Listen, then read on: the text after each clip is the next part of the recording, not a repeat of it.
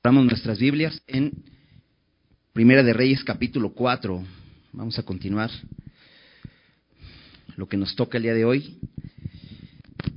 Y bueno, la semana pasada estuvimos viendo este, esta petición que hace Salomón a, Dios, porque eh, él encuentra en él incapacidad para poder llevar a cabo este llamado que Dios le ha dado, el gobernar sobre el pueblo de Israel.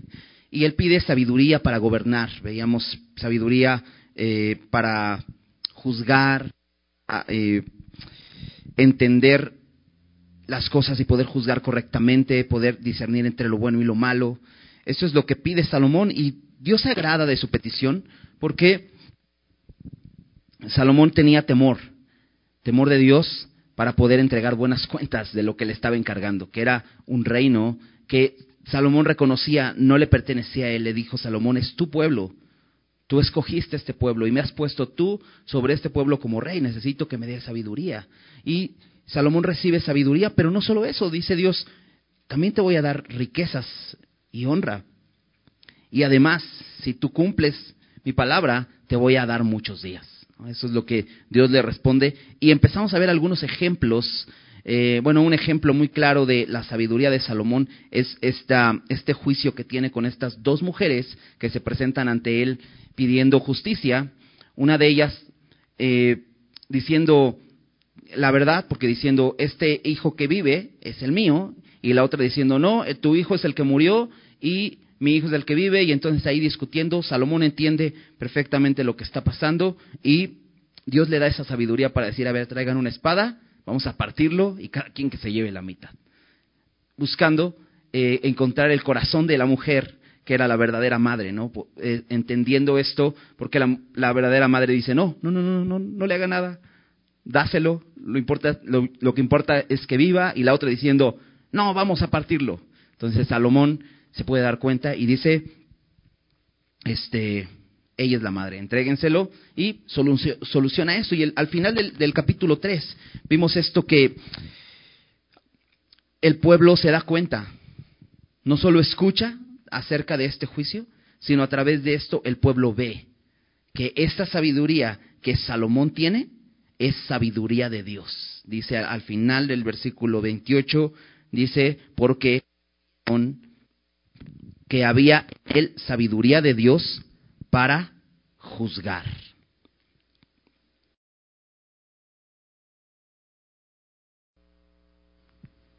Ok, listos. Bueno, una pequeña pausa. Estaba fallando el otro micrófono. Ok. Entonces, pues vamos a orar, ¿no? Vamos a orar para empezar entonces el capítulo 4. Señor, gracias porque eres bueno, Señor, y nos amas y podemos estar delante de ti y podemos ser instruidos por tu palabra que es viva y eficaz y poderosa para penetrar lo más profundo de nuestros corazones, llegar a lo a, lo más profundo y discernir nuestros pensamientos, las intenciones de nuestro corazón, lo que hay que incluso nosotros no podemos ver, pero tu palabra es esa luz que alumbra, Señor, para mostrarnos lo que necesitamos eh, poner delante de ti y pedir que cambies y pedir que transformes. Y aquí estamos, Señor, pidiendo que por este poder de tu palabra hoy seamos transformados, que por medio de tu Espíritu Santo, Señor, seamos enseñados y guiados a toda verdad, Señor, para que podamos vivir delante de ti en temor, en sabiduría, en gozo y podamos vivir para ti, Señor. Queremos honrarte, Señor, y sabemos que tu palabra es capaz de hacer que, te honremos, Señor. Aquí estamos, Señor. Por favor, habla a nuestros corazones. En el nombre de Jesús. Amén. Muy bien. Reinó pues el rey Salomón sobre todo Israel. Así empieza el capítulo 4. Después de decir que había sabiduría de Dios para poder juzgar, para poder gobernar, entonces Salomón empieza a reinar sobre Israel. Y algo que me llama la atención de este versículo es que dice, reinó pues el rey Salomón sobre todo Israel. En este momento es un solo reino, no hay dos reinos. Más adelante nos vamos a encontrar con que este reino eh, que es Israel, solamente se llama así porque Dios le puso así. ¿Recuerdas qué significa Israel? Gobernado por Dios. Bueno, este pueblo que eh, es un solo reino, más adelante se va a dividir, pero aquí lo vemos como un solo eh, pueblo, es un rey para un reino. Y estos, dice versículo 2, fueron los jefes que, que tuvo Azarías, hijo del sacerdote Sadoc, Elioref y Ahías, hijos de Sisa, secretarios, Josafat, hijo de Elud, canciller, Benaía, hijo de Joiada, sobre el ejército, Sadoc y Abiatar, los sacerdotes, Azarías, hijo de Natán, sobre los gobernadores, Sabud, hijo de Natán, ministro principal y amigo del rey. Aizar, mayordomo, y Adoniram, hijo de Abda, sobre el tributo. Entonces, aquí empezamos a ver cómo es esta sabiduría que Dios le ha dado para gobernar. Y lo primero que hace Salomón es reconocer, yo no puedo hacer todo el trabajo solo, necesito establecer líderes. Y empieza a establecer liderazgo. Por eso dice aquí que fueron jefes, estos líderes que iban a estar al frente del pueblo de Israel, Salomón siendo el rey, y ellos le iban a responder a él eh, cada una de estas labores. Y eh, elige a uno que se llama Azarías, y este hombre Azarías dice que es hijo del sacerdote Sadoc. Más adelante, en el versículo, al final del versículo 4 nos dice que Sadoc y Abiatar eran los sacerdotes. Entonces, Sadoc era un sacerdote que estaba eh, en ese momento siendo sacerdote, pero qué interesante que este hijo de Sadoc es uno de los secretarios junto con Elioref y Ahías, que son hijos de Sisa. Entonces, como en todo reino, se necesitan secretarios y ahí están para las secretarías que iba a haber. Aquí hay tres secretarios. Después dice Josafat, que es hijo de Elud, canciller. En el capítulo 20 de Segunda de Samuel, ah, también mencionan parte del, llamémoslo así, el gabinete de David, eh, gente que trabajaba con David, funcionarios del reino, y este Josafat era en ese entonces un eh, cronista, pero aquí ya es canciller. ¿Qué quiere decir esto? Que Salomón vio a este hombre como alguien fiel, como alguien que podía ser, que podía continuar siendo un funcionario en el reino, pero lo pone en un lugar mucho más importante. Ahora es un canciller. Después, en el versículo 4, Benaía ya conocimos a Benaía, igualmente era funcionario de David, ¿recuerdas? Benaía estaba sobre los sobre la guardia principal de David, que eran los cereteos y peleteos. ¿Recuerdas estos hombres que la guardia eh, eh, privada o personal de David, es, eh, estaba sobre ellos. Ahora dice que está sobre el ejército. Dice Benaía, hijo de Joyada. Muy importante porque Joyada también era un sacerdote. y, qué interesante que de esta eh, familia de sacerdotes pudiera salir un general del ejército. Y ahí estaba. Eh, lo vimos siendo obediente a David cuando juzgó a tanto a Adonías como a eh, quien era Joab y el otro Simei, ¿no? Que, David le, le, dijo a Salomón que tenía que hacerlo y ven ahí ahí estaba y lo puso como general del ejército. Y después menciona que Sadoc y Abiatar los sacerdotes. ¿Recuerdas? Abiatar fue desterrado o fue, fue, fue enviado a su tierra y puesto bajo la lupa porque él se alió a esta rebelión de Adonías, pero Sadoc se queda como sacerdote y muy probablemente sigue estando aquí contado como sacerdote porque realmente Salomón no podía quitar como tal a un sacerdote, quitarle el título de sacerdote, porque eso Dios lo puso por su descendencia. Sin embargo, solamente tenía el título, no podía ejercer el sacerdocio. Azarías, hijo de Natán, sobre los gobernadores. ¿Cuáles gobernadores? Ahorita en el versículo 7 nos va a decir que había 12 gobernadores. Pero es interesante quién es este hombre. Azarías, dice hijo de Natán. ¿Recuerdas quién fue Natán? Natán fue este hombre que eh, era un, un, profeta de Dios que fue con David cuando David le, eh, quería construir un templo para Dios, ¿recuerdas? Y le dijo a Natán, quiero construir un templo, ve, está en una tienda el, arca del pacto, me gustaría construir un templo. Y le dice a Natán, pues construyelo. Y después Dios le habla a Natán, le dice, dile a David que no construya nada, él no lo va a construir, yo le voy a construir una descendencia.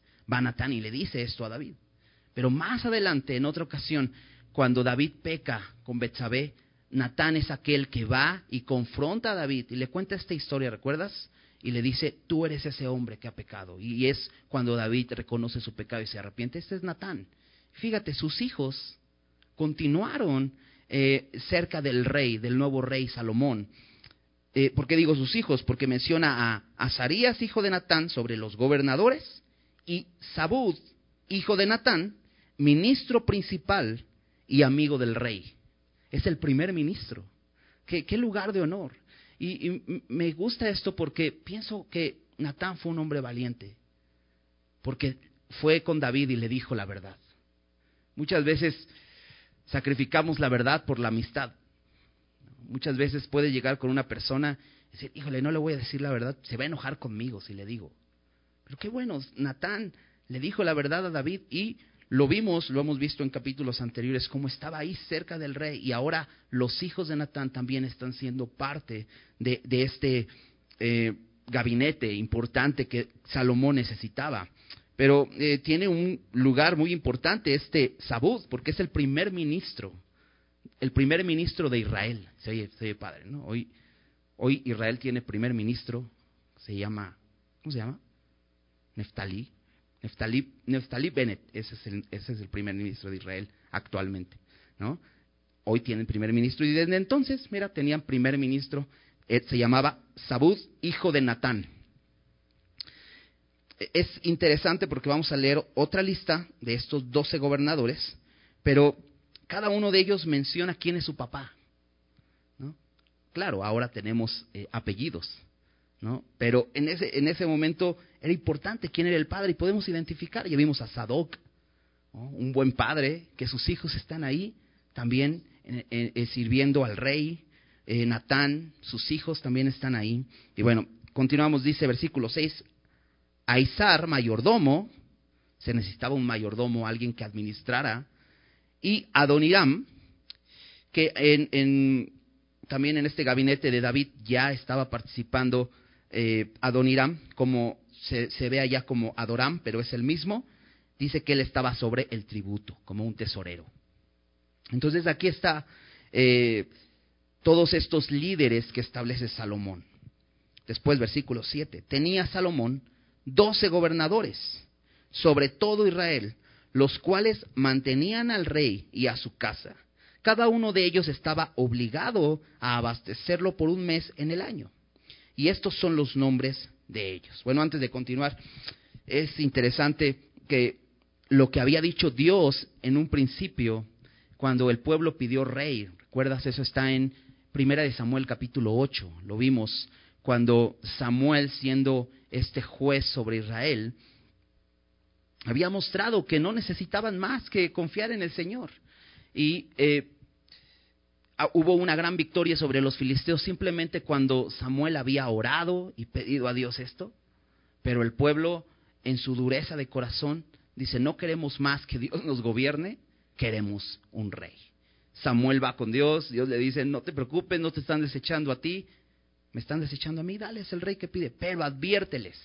Y en el capítulo 8 Samuel les advierte y les pone una lista larga. Mira, el rey que ponga sobre ti va a poner a tus hijos a correr delante de él y te va a llevar a tus hijas para que hagan comida y para que les sirvan y se va a llevar a tus hijos. Y ellos dijeron, no importa, queremos un rey. Entonces, aquí se está cumpliendo, porque si te das cuenta, dice que estos doce gobernadores que iban a estar sobre diferentes provincias, eh, pues administrando los recursos de cada una de esas provincias, estaban, dice, obligados a abastecer al rey. Y esto ya habla de que eh, iba a haber impuestos en cada una de estas, de estas regiones. Y dice que estaban obligados a abastecerlo por un mes al año. De alguna manera, Salomón en esta sabiduría dice, no vamos a, a cobrar de cada uno impuestos todo el tiempo, sino este, hoy esta vez le va a tocar a tal, a tal región, tal gobernador que está a cargo. El, este mes, le toca a él. Al siguiente mes le toca al otro y así aseguraba que los doce meses del año el rey eh, y bueno, su palacio y todo lo que estaba alrededor de esto estuviera abastecido. Y aquí están los nombres. Versículo 8. Y estos son los nombres de ellos. El hijo de Ur en el monte de Efraín. Eh, cuando dice el hijo de, siempre eh, en, hebreo, el hijo significa Ben. Entonces, en el original viene así como Ben Hur, como la película. ¿no? Bueno, aquí Ben-Hur es el, en, el monte de Efraín. El hijo de Decar, o Ben Decar, en Macás, en Salbim, en Bet-Semes, en Elón y en Betranán. El hijo de, de Geset, o Ben Geset, en Arubot. Este tenía también a Soco y toda la tierra de Efer, y el hijo de Abinadab en todos los territorios de Dor. Este tenía por mujer a Tafat, hija de Salomón. Eh, este hombre, más bien Ben Abinadab, el hijo de Abinadab, dice que eh, tenía no solamente un territorio que, donde iba a gobernar, sino aparte era yerno de Salomón. Eh, dice que, porque no sabemos cuántos hijos exactamente tuvo Salomón, supongo que tuvo muchísimos, ¿no? Imagínate, tuvo mil mujeres, ¿no? Entonces tuvo muchísimo, muchísimos hijos. Pero aquí podemos saber de sus hijas. Aquí hay un, el nombre de una de sus hijas que se llamó Tafat, que significa perfume derramado. Eh, Recuerda, Salomón, lo vimos el capítulo anterior, se casó con la hija del faraón, del rey de Egipto. Entonces, y aquí vemos que su hija se casó con Abinadab, eh, con el hijo de Abinadab, que era uno de sus gobernadores. Luego Baana, hijo de Ailud, en Tanak, en Megiddo, en todo Betseán, que está cerca de Zaretán, más abajo de Jezreel, desde Betseán hasta Abel Meola y hasta el otro lado de Jopmeam. El hijo de Heber, en Ramot de Galad, este tenía también las ciudades de Jair, hijo de Banasés, las cuales estaban en Galad. Tenía también la provincia de Argob, que estaba en Basán, sesenta grandes ciudades con muro y cerraduras de bronce. Eh, pensamos en doce gobernadores y pensaríamos en las doce tribus de Israel, que cada gobernador estuviera sobre cada tribu. Pero Salomón lo que hace es que divide por regiones, porque para este entonces el pueblo ya está establecido en la tierra prometida, ya tienen eh, ciudades, pero hay eh, tribus que, se han, que se han crecido mucho más que otras incluso eh, por la eh, posición geográfica donde estaba cada lugar, eh, estaban como, como ya mezclados entre ellos, ¿no? Aunque, aunque seguían teniendo su tierra, pero las, las regiones era mucho mejor para Salomón establecer gobernadores sobre regiones. Por eso nos dice ciertos lugares. Por ejemplo, este hombre que acaba de mencionar, el hijo de Heber, nos, nos, dice que estaba en Ramot de Galaad, en, también tenía la tierra de Jair, y estas eran regiones muy grandes al, eh, al oriente del, del, río Jordán. ¿no? Son aquellas, esta zona de Galat es aquella zona que escogieron dos tribus y media antes de cruzar el Jordán, que quedaron ahí, la tribu de eh, Manasés, media tribu de Manasés, Rubén y Gad. Esas, esas tribus quedaron de ese lado y se le considera como la zona de Galad. Ramón de Galat, Jair de Galat que, menciona que ahí que era Jair fue hijo de Manasés y tenía esa zona. Y, y menciona que había otras ciudades, 60 grandes ciudades, ya no nos pone la lista, pero nos dice que eran 60 grandes ciudades con muro y cerraduras de bronce. Esto habla que ya eran ciudades muy establecidas, no ya estaban protegidas. estas ciudades que tenían murallas estaban protegidas precisamente de, de enemigos. Entonces eran ciudades muy grandes. Y luego menciona, versículo 14, Ainadab, hijo de Ido, en Mahanaim, hay más en Neftalí. Si te das cuenta, aquí hay si le asigna una, un territorio de una tribu, de la tribu de Neftalí. Pero este hay más, es interesante porque en este, no, en este nunca dice su, el nombre de su papá. Y es que eh, el anterior era Aina, Ainadab, hijo de Ido, el anterior era el hijo de Heber, y aquí solamente nos dice más. ¿Quién será este más? Bueno, no dice el nombre, pero yo creo que por ser un, un hombre fiel, más fue puesto aquí. ¿Quién es más? Bueno, más es hijo de Sadoc también. Ya vimos que al principio mencionaba que estaba Azarías, hijo de Sadoc. Pero más era hijo de Sadoc y, y lo conocimos cuando David salió huyendo por la rebelión de su hijo Absalón.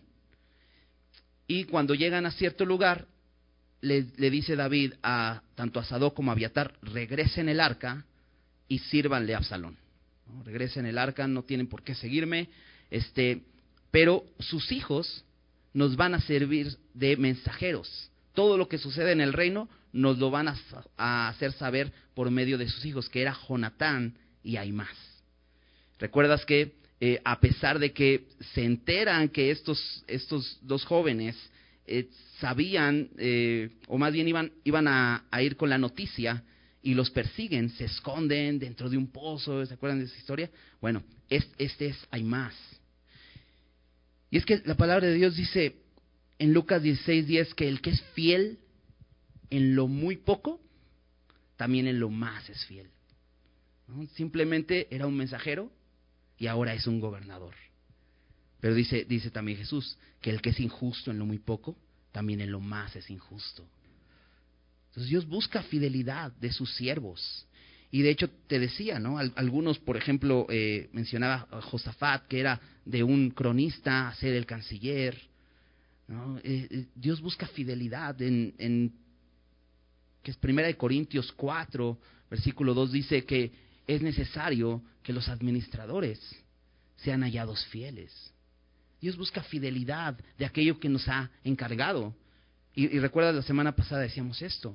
Dios nos ha hecho eh, algún encargo, nos ha dado alguna tarea, nos ha hecho algún llamado. Y Salomón entendiendo eso, dijo, Dios, dame sabiduría. ¿no? ¿Qué ha hecho contigo? ¿Qué te ha dado a ti? Dios quiere que seas fiel a eso. Y Salomón con esa preocupación dijo, dame sabiduría, quiero ser fiel a esto. Bueno, dice, ah, continúa diciendo, versículo 16. Ah, perdón, hay más, me queda en el 15. Hay más en Neftalí. Este tomó también por mujer a Basemat, hija de Salomón. Aquí está otra hija de Salomón. Una se llamaba Tafat y esta se llama Basemat, que significa fragancia. Esa es otra de sus hijas. Entonces hay más, no solamente de ser mensajero pasó a ser gobernador, sino también de ser un hombre esforzado, también se convirtió en el yerno del rey Salomón. Me, suena un poco la historia de David, ¿no? ¿Te acuerdas? Que David era diligente y esforzado y, a donde lo mandaban él iba y traía victoria, ¿no? ¿Recuerdas eso? Y entonces dijo Saúl, lo voy a, lo voy a tener cerquita, lo voy a tener observando. Y le ofreció a su hija por mujer. ¿No? ¿Te acuerdas? Bueno, aquí está este hombre. Eh, hay más. Luego versículo 16. Bana, hijo de Usai, en Aser y en Alot. Josafat, hijo de Parúa, en Isaacar. Simei, hijo de Ela, en Benjamín. Este no es el mismo Simei que murió capítulos anteriores, este dijo, dice hijo de Ela pero está ahí en Benjamín. Heber, hijo de Uri, en la tierra de Galad. Ya habíamos visto que alguien estaba en la tierra de Galad, pero esta era una región muy grande. Entonces dice, en la tierra de Galad, la tierra de Seón, rey de los amorreos, y de Og, rey de Basán. Este era el único gobernador en aquella tierra. Menciona dos reyes. Estos dos reyes ya están muertos. Ya son reyes eh, que, fueron reyes en ese lugar muchos años atrás y se conocían como naciones muy fuertes. Y es en esta batalla de eh, cuando llegan a esa región que Moisés, por mano de Moisés, triunfó, triunfó el pueblo de Israel sobre estos reyes, ¿no? Y, se divulgó esta victoria sobre toda la tierra prometida. ¿Sí te acuerdas de eso? Bueno, eso está en el, en el, en, el libro de eh, Deuteronomio, ¿no? al final ya de la historia de Moisés. Ok, okay versículo 20.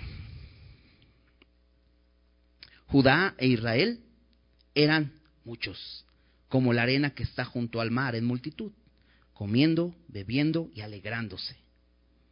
Y Salomón señoreaba, sobre todos los reinos, desde el Éufrates hasta la tierra de los filisteos y el límite con Egipto. Y traían presentes y sirvieron a Salomón todos los días que vivió.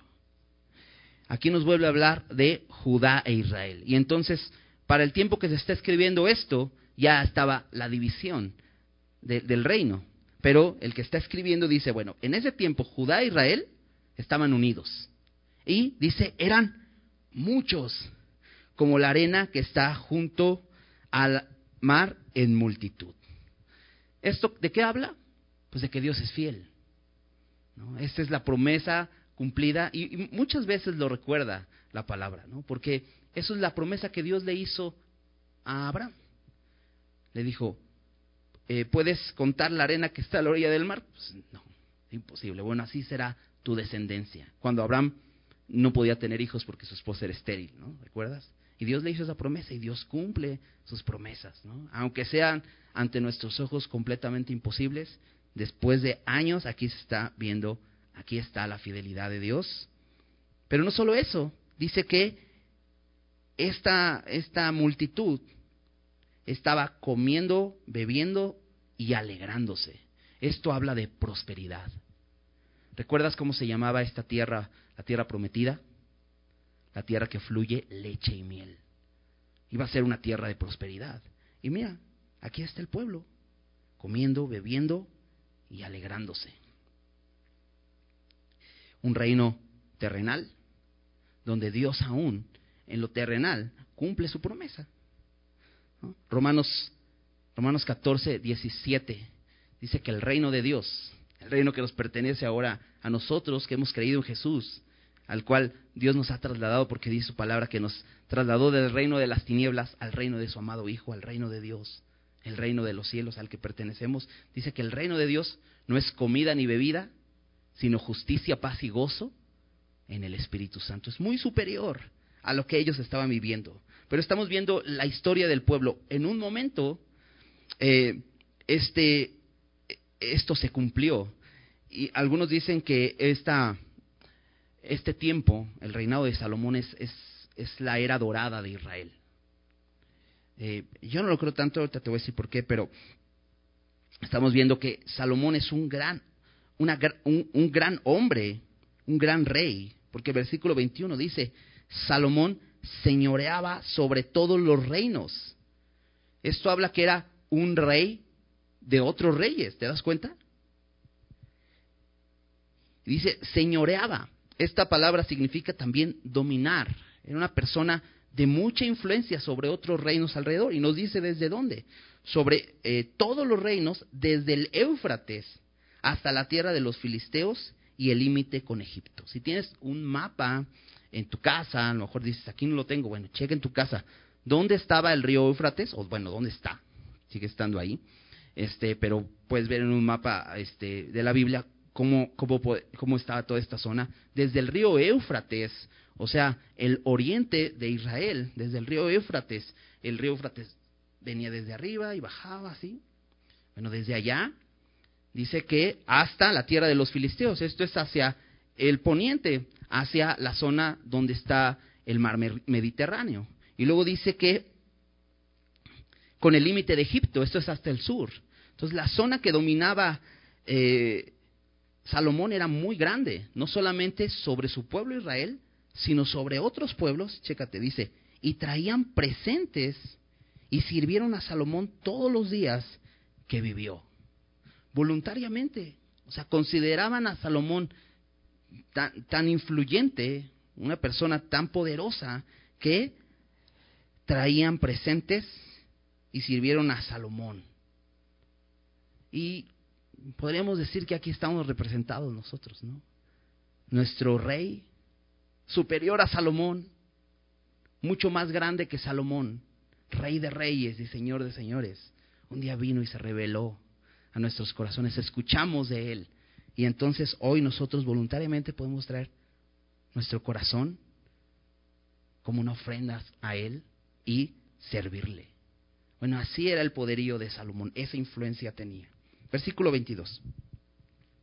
Y la provisión de Salomón para cada día era de 30 coros de flor de harina, 60 coros de harina, 10 bueyes gordos, 20 bueyes de pasto y 100 ovejas, sin los ciervos, gacelas, corzos y aves gordas, porque él señoreaba en toda la región al oeste del Éufrates, desde Tifsa hasta Gaza, sobre todos los reyes al oeste del Éufrates, y tuvo paz por todos lados alrededor.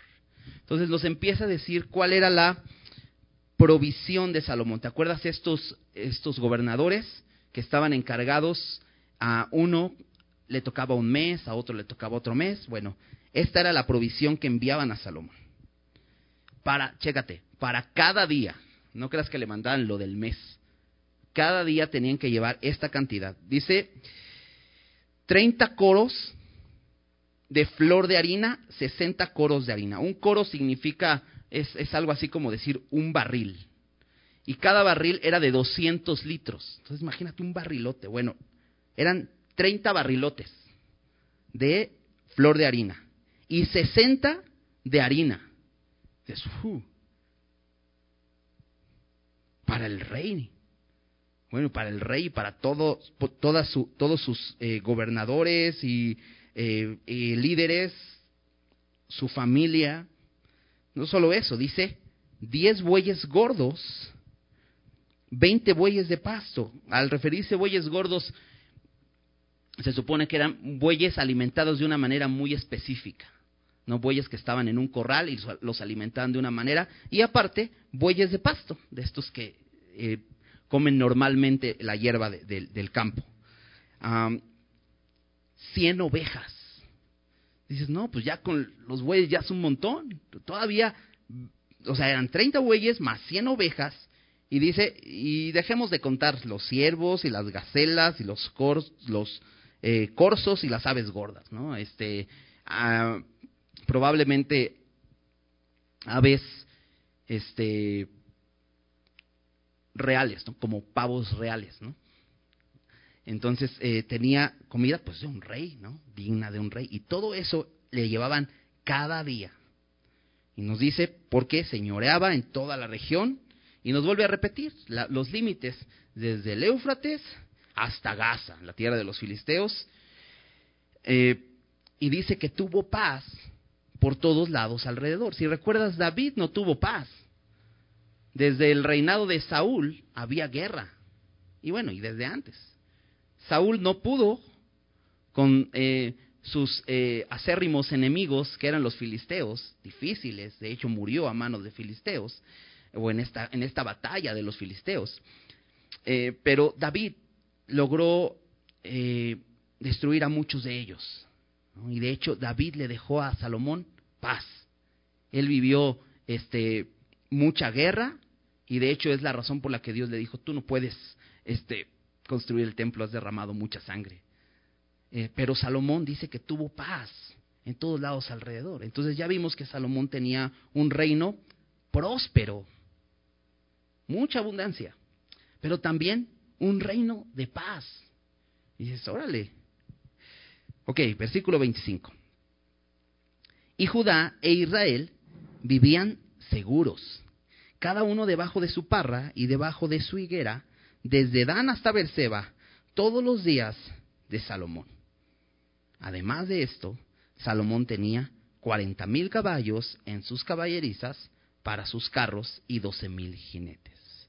Un reino próspero, de mucha prosperidad, un reino de paz, pero dice un reino también de seguridad, porque dice que Judá e Israel, otra vez estas, este reino, que era un solo reino, dice, vivían seguros. Cada uno debajo de su parra y debajo de su higuera. En la, en la versión NTV dice que cada uno, cada familia tenía su propia casa con jardín. Me gustó como lo tradujo, como que lo entendemos un poquito mejor. Cada uno tenía su propia casa con jardín. Y, a lo mejor eh, a veces es difícil visualizarlo, ¿no? Porque aquí eh, de pronto vemos y pues hay la gente vive en familias, en edificios, ¿no? Y uno arriba del otro. Y pues solo el de hasta abajo tiene jardín. Bueno, que era el de todos, pero ya se lo quedó, ¿no? Sí, sí, sí han visto eso, ¿no? O, hay una casita tras otra, ¿no? Y no, ya no hay chance para tener jardín, ¿no?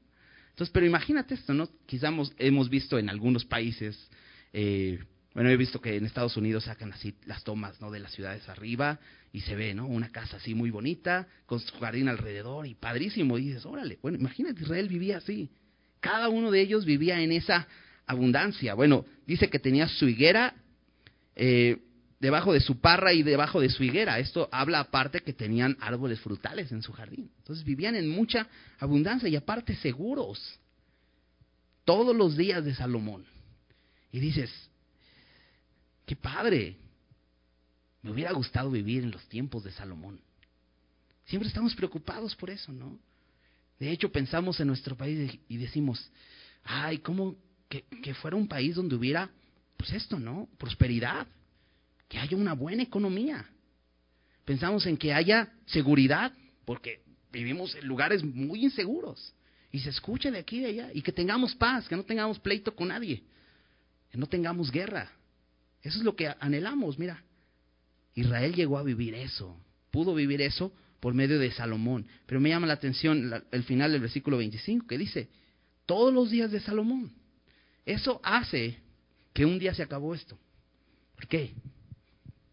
Porque Salomón un día murió. Y mientras Salomón vivió, sí, vivieron eso, pero después se acabó.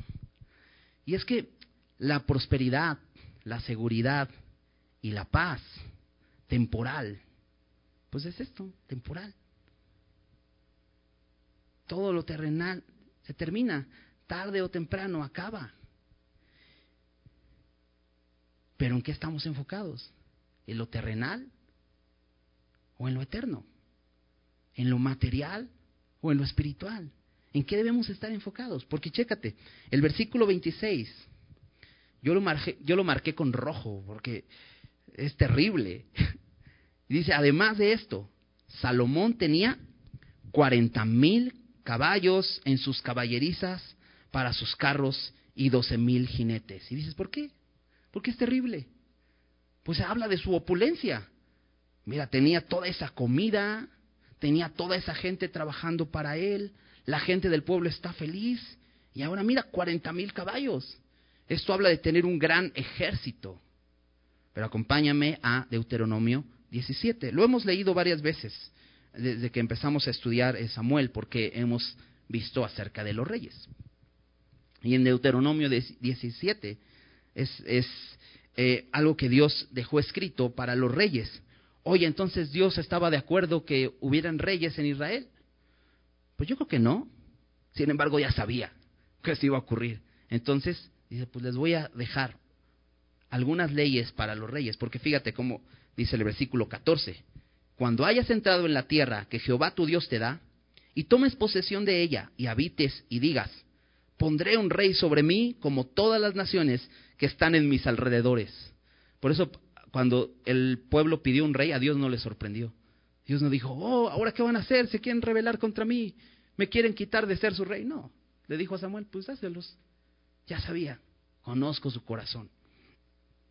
Dice, ciertamente pondrás rey sobre ti, al que Jehová tu Dios escogiere. Y aquí empieza a dar Dios algunas reglas. ¿Ok? Vas a poner rey, pero no vas a hacer votaciones, no va a ser un, eh, no va a ser un gobierno democrático. Dice, Dios lo va a escoger. Y así fue con Saúl, así fue con David y así fue con Salomón, ¿verdad? Aunque hubieron muchos que intentaron ponerse, Dios es el que escoge. Dice, de entre tus hermanos pondrás rey sobre ti, no, no podrás, eh, no pondrás, perdón, no podrás poner sobre ti a hombre extranjero que no sea tu hermano. Porque seguramente este pueblo diría, no, pues mira, es que creo que deberíamos poner a un, no sé, a un egipcio, ¿no? Como que tienen más experiencia. No, dice, Dios lo debe escoger, no puede ser un extranjero. Y fíjate, versículo 16. Pero él, o sea, este rey, no aumentará para sí caballos, ni hará volver al pueblo a Egipto con el fin de aumentar caballos, porque Jehová os ha dicho, no volváis nunca por este camino. Primer, primer regla para un rey, no aumentar caballos. ¿Y qué hizo Salomón? Cuarenta mil caballos. Bueno, en, en, Primera de Crónicas, en Segunda de Crónicas 1, que es el paralelo a esta historia, dice que fueron cuatro mil caballos. Algunos dicen que es un error de un copista. Bueno, sean cuarenta mil o sean cuatro mil, son un montón. ¿No? Salomón está desobedeciendo la palabra de Dios. ¿Por qué? Porque se ha descuidado de poner atención a ella. Porque fíjate, vamos a seguir leyendo, versículo 17. Ni tomará para sí muchas mujeres. Y bueno, ya sabemos que este Salomón tomó para sí muchas mujeres. Dice, para que su corazón no se desvíe. Me encanta porque no siempre, pero a veces Dios nos da una razón de las cosas. Y aquí dice, ¿para qué? Porque podríamos decir, ay, ¿qué tiene de malo? Pues que Dios nos deje disfrutar. Pues, ¿qué tiene de malo tomar muchas mujeres? ¿No? Y le dice aquí, porque tu corazón se va a desviar. Y sabes, Dios quiere nuestro corazón. A Dios le interesa nuestro corazón. Porque dice, Salomón lo escribió, del corazón mana la vida, ¿no? Por eso sí, sobre toda cosa guardada, guarda tu corazón. Dice para que su corazón no se desvíe. Además, no tomará para sí muchas mujeres, ni plata, ni oro, ni amontonará para sí en abundancia. Bueno, al final vamos a ver que Salomón falló en cumplir esto. ¿Por qué? Versículo 18. Y cuando se siente sobre el trono de su reino, entonces escribirá para sí en un libro una copia de esta ley, del original, que está al cuidado de los sacerdotes levitas, y lo tendrá consigo y leerá en él todos los días de su vida para que aprenda a temer a Jehová su Dios, para guardar todas las palabras de esta ley y estos estatutos para ponerlos por obra, para que no se eleve su corazón sobre sus hermanos, ni se aparte del mandamiento a diestra ni a siniestra, a fin de que prolongue sus días en su reino, él y sus hijos en medio de Israel. ¿Qué tenía que hacer el rey? tomar la ley que tenían los levitas y hacer una copia. Ahora es interesante porque ni de Saúl, ni de David, ni de Salomón menciona esto. Salomón ya empezó. David murió y entonces lo primero que vemos que hace Salomón es manda a Benaía, mata tal, mata tal, mata tal, vamos a poner juicio justo, vamos a hacer las cosas como se deben hacer y empieza trabajando. Está haciendo su trabajo y después va lo vimos en el capítulo anterior ofreciendo sacrificios. Está enfocado, quiero ofrecer sacrificios, quiero adorar a Dios. Está eh, muy activo. Y ahora está estableciendo gobernadores y líderes y todo. Está muy activo. Pero ha olvidado algo. Y a veces nos pasa eso a nosotros, ¿verdad? Estamos muy activos, haciendo muchas cosas. Quizás son cosas que Dios nos llamó a hacer. ¿no? Pues Dios me puso a trabajar, me dio un trabajo y pues vamos a trabajar rápido. No, estoy sirviendo al Señor y voy y sirvo y, hago todo y estoy muy enfocado en hacer, pero ignoro lo que Dios me ha pedido primero. ¿Recuerdas? Eh, Mateo 6:33 dice, mas buscad primeramente el reino de Dios y su justicia. Y todo lo demás os será añadido. Estamos afanados y dejamos de lado lo primerito. Abrir la palabra. ¿Te das cuenta lo que tenía que hacer un rey? transcribir la copia. ¿Por qué? Pues porque no había copias en ese tiempo. Entonces dices, mira, para que no tengas que ir cada día con los sacerdotes a que te presten el rollo, ¿no? Haz tu propia copia y la tienes en tu casa. Nosotros tenemos la bendición de tener una Biblia en casa, ¿verdad? Y hasta en el teléfono la tenemos ahí a la mano. Pero ¿de qué sirve si no la leemos? Dice aquí, y lo tendrá consigo y leerá todos los días de su vida. Es una persona muy ocupada, el rey, imagínate. Estar enterándose de qué pasó aquí, qué pasó allá, qué vamos a hacer. Oh, que ya te traemos a dos mujeres que se están peleando y allá afuera hay una filota esperando a ver que sean juzgadas, ¿no? Imagínate cuántas cuántas ocupaciones tenía un rey. Pero mira, tenía que leer todos los días. ¿Te acuerdas de Jesús lo que hacía? A pesar de que tenía tantas personas enfrente que venían para ser sanadas. Dice que él de muy de mañana, muy tempranito se levantaba e iba a buscar al Señor. ¿Qué hacemos nosotros? Podemos estar muy ocupados, incluso en las cosas que Dios nos ha pedido que hagamos. Pero si descuidamos esto, importante, leer cada día, entonces nuestro corazón se va a desviar. Porque dice aquí, para que aprenda a temer a Jehová todos los días. Y es que no sabemos temer a Dios. Si Él no nos lo recuerda a diario. Si no nos recuerda el diario su camino, entonces rápido nos olvidamos. Qué importante era para Salomón esto. Vamos a regresar. Entonces Salomón se dio un permiso. Se dio un permisito. Dice en Gálatas 4, Gálatas 6, Gálatas 6.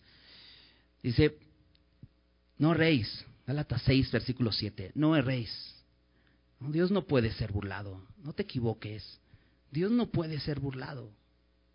Todo lo que el hombre sembrare, eso también segará. Y a lo mejor aquí pues no se ve, imagínate, entre todo lo que estamos viendo, y vamos a seguir viendo de Salomón muchas más cosas, todavía falta que construya el templo y construya más ciudades, y vamos a ver mucha más gloria en Salomón, pero empezó a sembrar.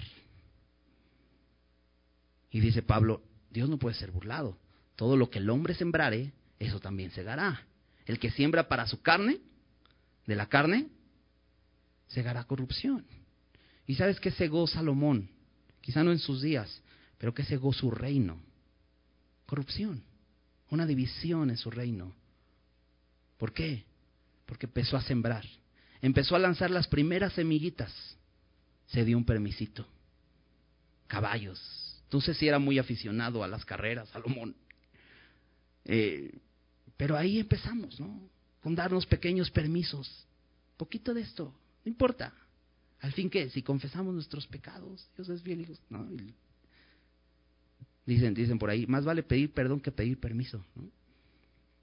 Pero no, debemos temer, temer al Señor. Y Salomón empezó a hacer esto, empezó a descuidar su relación con Dios. Y entonces se dio un permiso, acumular caballos. Vamos a seguir leyendo. Versículo 27. Y estos gobernadores, estos doce gobernadores, mantenían al rey Salomón y a todos los que a la mesa del rey Salomón venían. Seguramente diariamente tenía muchos invitados, ¿no? Y alcanzaba para todos. Dice, cada uno un mes. Y hacían que nada faltase. No había preocupaciones. Había paz, había prosperidad, había seguridad y no había preocupaciones. ¿Has vivido tiempos así? Donde de pronto como que están funcionando mejor las cosas y dices, bueno, la verdad ahorita tengo un buen trabajo, está estable, pues, mm, pues me alcanza hasta para comprarme un antojito, para salir de vacaciones. Ahorita parece que todo va bien. Pues problemas, ¿no? Problemas. Pues gracias a Dios no tengo ahorita problemas. Pruebas, no, porque a veces está tupida la prueba, ¿no? Y dices, con todo, y está ahí. Y dice, y dice, y dice Santiago, ténganse por muy dichosos, gócense cuando estén en muchas pruebas.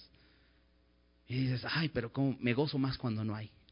Bueno, a veces dices, ok, no hay pruebas, hay paz, hay prosperidad, hay seguridad. Y estoy bien. ¿Qué hacemos? ¿Qué hacemos de nuestra vida en esos tiempos? Te puedo decir que creo que a veces son tiempos muy peligrosos. Si descuidamos lo que Dios nos ha dado, son tiempos peligrosos. ¿Por qué? Porque vamos a empezar a darnos permisitos.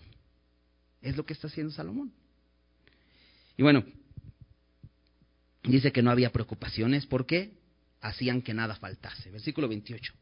Hacían también traer cebada y paja para los caballos. Además, porque tenía 40 mil, ¿no? Imagínate, ¿no? 40 mil caballos alimenta a los caballos. Y para las bestias de carga, al lugar donde él estaba, cada uno conforme al turno que tenía. Y ahí están estos gobernadores muy fieles sirviendo a este rey, eh, maravilloso rey Salomón. Este, versículo 29. Y Dios dio a Salomón sabiduría y prudencia muy grandes y anchura de corazón como la arena que está a la orilla del mar. Y dices, ay, entonces el culpable fue Dios. Porque si Dios no le hubiera dado sabiduría, no hubiera tenido un reino tan próspero. Y entonces no se hubiera desviado. Pero no, ¿sabes que Dios es fiel? ¿Qué pidió Salomón? Sabiduría para gobernar. ¿Sabes qué le dio Dios? Sabiduría para gobernar. Eso es lo que Salomón quería. Y Dios es fiel. ¿Sabes? Muchas veces podemos pedirle a Dios ayuda en ciertas cosas. Y sabes, Dios es bueno. Y Dios nos dice, ¿sabes qué? Yo creo que no le voy a dar nada porque seguramente me está pidiendo un trabajo. Seguro si le doy un trabajo, lo que va a hacer es que le va a ir tan bien que después va a dejar de congregarse. No le voy a dar nada. No, Dios no es así. Dios es bueno. Dios nos da de su gracia. ¿Cómo respondemos a esa fidelidad? Si Dios te ha dado un trabajo, honrale. Salomón no lo hizo. No fue fiel. Dios le dijo, te voy a dar sabiduría así, tanta que no habrá ninguno como tú. Dice, anchura de corazón como la arena que está a la orilla del mar. Versículo 30. Era mayor la sabiduría de Salomón que todos los orientales y que toda la sabiduría de los egipcios. Los orientales no se refiere a los chinos o a los japoneses, sino se refiere a la gente que estaba al oriente de Israel. Los orientales eran los asirios, eh, después se convirtió en un imperio Babilonia, de ahí venían los, eh, eh, los más sabios. Era gente que durante muchos años, Mesopotamia, durante muchos años habían estudiado, tenían una gran experiencia en muchas cosas, grandes, podríamos decir, científicos, gente que, pensadores y observadores de las cosas. ¿Recuerdas eh, cuando la Biblia dice que vinieron unos sabios de Oriente con regalos ante el Señor Jesús? Bueno, venían de Oriente, venían de esa zona, de, de eran caldeos. Y la sabiduría de los egipcios. Y conocemos que los egipcios también eran gente muy sabia, muy preparadas en ciencias. Eh, Moisés fue, preparado, fue instruido en la, en la ciencia de los egipcios, porque recuerdas, creció en un palacio. Y, y bueno, podemos ver hoy toda su arquitectura de los egipcios, muy, muy hermosa, ¿no? pirámides gigantescas, porque era gente muy sabia. Bueno, Salomón les daba la vuelta. Salomón era más sabio que ellos. Aún fue más sabio que todos los hombres, no solamente que, algún, que contándolo por países, ¿no? por civilizaciones, sino más que los hombres, y menciona algunos. Dice, más que Etán, Esraíta, y que Emán, Calcol y Darda, hijos de Maol. O sea, era gente famosa por ser muy sabia, y Salomón era más sabio que ellos. Es interesante, Etán y Emán, israelitas, ellos dos escribieron dos salmos que están en la Biblia, el Salmo 88 y 89. Bueno, Salomón fue más sabio que ellos, dice aquí. Versículo 32, y compuso tres mil proverbios y sus cantares fueron mil cinco. No solamente era muy sabio, sino era un pensador muy, muy bueno y un escritor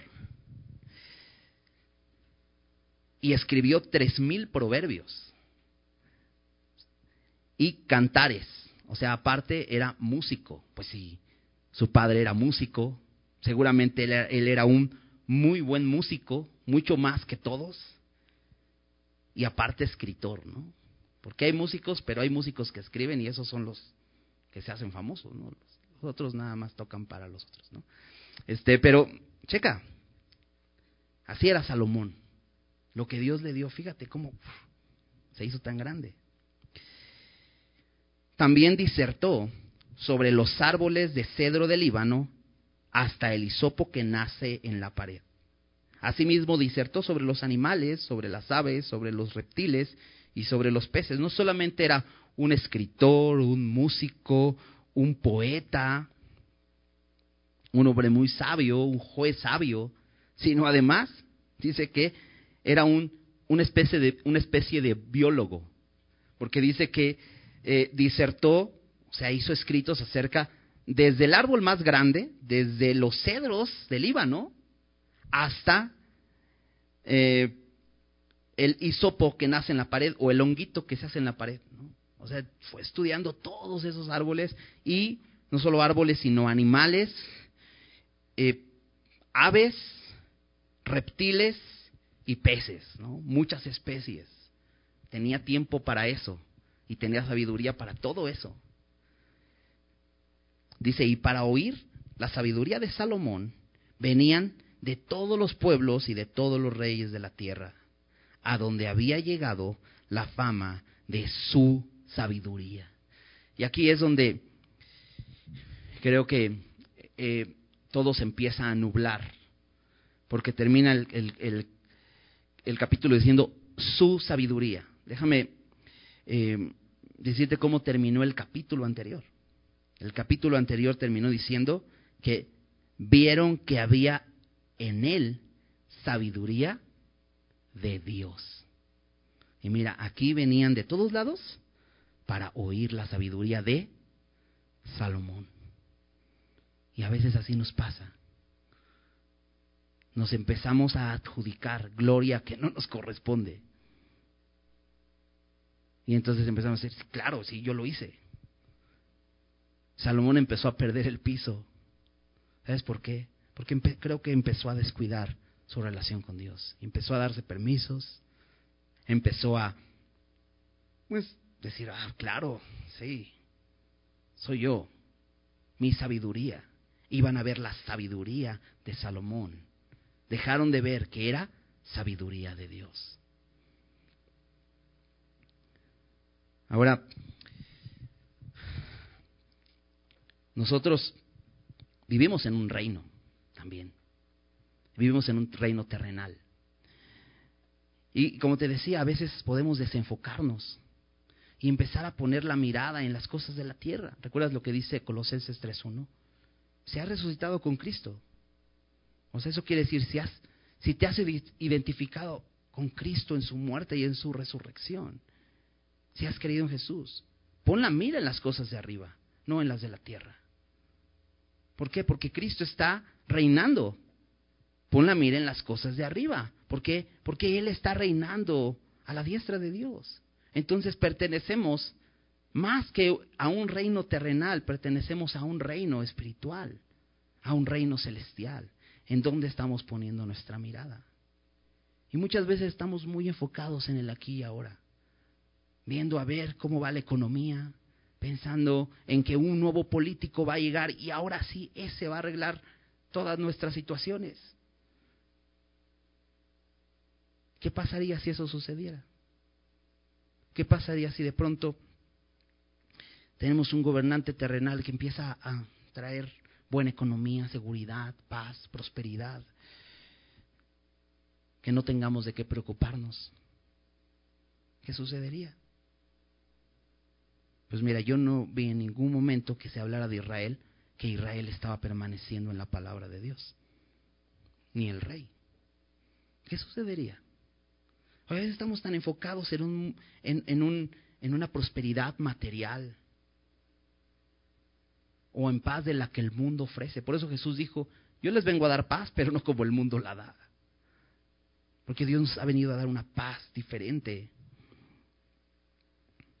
Pero muchas veces estamos enfocados tanto en lo, eh, en lo material que empezamos a perder el piso. Y empezamos a enfocarnos en cosas de la carne. Le empezamos a dar placeres a nuestra carne, así como lo hizo Salomón. Y dice en Gálatas que el que siembra para la carne, de la carne secará corrupción. Pero el que siembra para el espíritu, del espíritu segará vida eterna. ¿Qué estamos sembrando? Jesús dijo, hagan tesoros en el cielo, no en la tierra. ¿Por qué? Porque esta tierra pasará. Esta tierra es temporal. Hagan tesoros en el cielo. Jesús dijo, yo he venido, en Juan 10:10, 10, para que tengan vida y para que la tengan en abundancia. Y sabes, en este mundo, en este reino material, en este reino, todo es temporal. No puedes obtener aquí vida abundante. Esta vida no satisface. De hecho, Salomón escribió el libro de Eclesiastés. Y ahí cuenta, dice, no le negué a mi, a mi vista nada, no le negué a mi cuerpo nada, se lo di todo. Y al final, ¿sabes cómo terminé? Insatisfecho. Diciendo, qué fastidio es la vida. ¿Sabes? Porque nada de lo que hay en este mundo sacia. Solo Cristo. Solo Cristo. Él es el único, porque fuimos creados para Él. Entonces, si hemos resucitado con Cristo, dice Pablo, Gálatas en Colosenses 3.1, poner la, la mira en las cosas de arriba, no en las de la tierra. Acompáñame a Romanos, capítulo 8.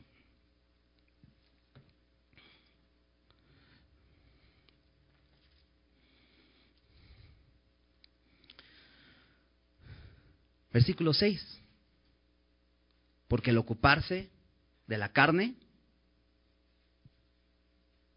es muerte, pero el ocuparse del espíritu es vida y paz. ¿En qué te estás ocupando? ¿En qué estamos ocupando nuestra vida? Eh, platicábamos unos hermanos el domingo y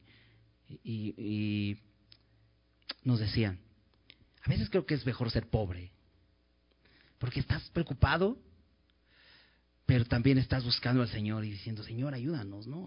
Estás a la expectativa, ¿qué va a pasar? Pero dice, Señor, ayúdanos, estás enfocado, ¿no? Estás dependiendo, ¿no? Pero dice, cuando tienes como que poquito de holgura, te olvidas de decir, ah, ¿qué se necesita? Ah, espérame, ahorita te deposito, ahorita hago esto, ahorita hago el otro, ¿no?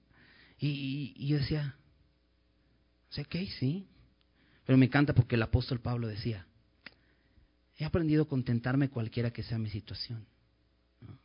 Porque diríamos, ah, entonces, entonces está mal si de pronto estoy en un trabajo donde gano bien. Pues no, pero no te desenfoques. No, no dejemos lo importante. Tenemos que buscar primeramente el reino de Dios y su justicia, ¿no? No preocuparnos por las cosas materiales o porque esas cosas materiales nos den satisfacción, porque nunca nos la van a dar. Solo Cristo es el único que sacia. El ocuparse de la carne es muerte. El ocuparse del Espíritu es vida y paz. Déjame leer el versículo anterior a este, versículo 5. ¿Por qué? Los que son de la carne piensan en las cosas de la carne pero los que son del Espíritu, en las cosas del Espíritu. ¿De quién eres? Podemos pedirle a Dios, dame sabiduría para ser un buen empresario. Dame sabiduría para que mi negocio lo sepa administrar y sea un buen negocio. Dame sabiduría para ser un buen padre y tener buenos hijos. Ok. Pero tenemos que buscar la sabiduría de Dios que nos hace permanecer en su palabra sabiduría de Dios que nos hace honrarle. ¿Por qué? Porque a quién pertenecemos. ¿A la carne o al espíritu? Los que son de la carne piensan en las cosas de la carne. Y podemos ver este ejemplo de Salomón. Enfocado, sí, en cumplir la voluntad de Dios en su vida, en poder entregarle buenas cuentas, pero enfocado en su carne. Y se dejó de, de enfocar en lo que Dios le había llamado, ¿no? Pongamos atención a esto, ¿no? Vamos a orar. Dios, gracias porque eres bueno, fiel, y nos muestras, Señor, cómo, sin duda, Señor, tú, tú cumples lo que prometes, Señor, y lo hiciste con Salomón, lo hiciste con Israel, Señor, lo hiciste con nosotros, porque nos prometiste un Salvador, nos prometiste, Señor, que tú nos darías vida en abundancia, Señor. Y lo hemos experimentado, Señor. Pero de pronto, Señor, podemos desenfocarnos. empezamos a caminar nuestro día a día y empezamos a poner nuestro corazón en aquellas cosas que no te honran. o en aquellas cosas que quizás nos has dado, Señor, pero que no tienen el propósito de saciarnos. Y empezamos a tratar de saciarnos con ello y fracasamos. Y nos podemos encontrar como Salomón, Señor. Quizá con mucha prosperidad material, con mucha paz, pero de pronto insatisfechos, desobedeciéndote y sembrando pequeñas semillas que cosecharemos en, en, frutos que no queremos probar, Señor. Pero Señor, si sembramos para el Espíritu, Señor, vamos a tener una buena cosecha, satisfacción, vida y paz. No queremos ocuparnos de la carne, Señor, sino queremos ocuparnos del Espíritu. Ayúdanos nuevamente a enfocarnos, Señor. Y si, si hemos estado caminando así, Señor, de pronto buscando solamente las cosas de este mundo, Señor, reenfócanos. Ayúdanos, Señor, a que pongamos nuestra mirada en las cosas de arriba, donde está Cristo, sentado a la, diestra de Dios, donde está nuestro Rey, que es sobre todo. Ese Rey de reyes y Señor de señores, el cual un día se reveló a nosotros y por el cual estamos delante de ti y podemos tener una relación sin temor contigo, Señor. Gracias te damos, Señor, por tu palabra. Ponemos en tus manos nuestros corazones para que los transformes. En el nombre de Jesús. Amén.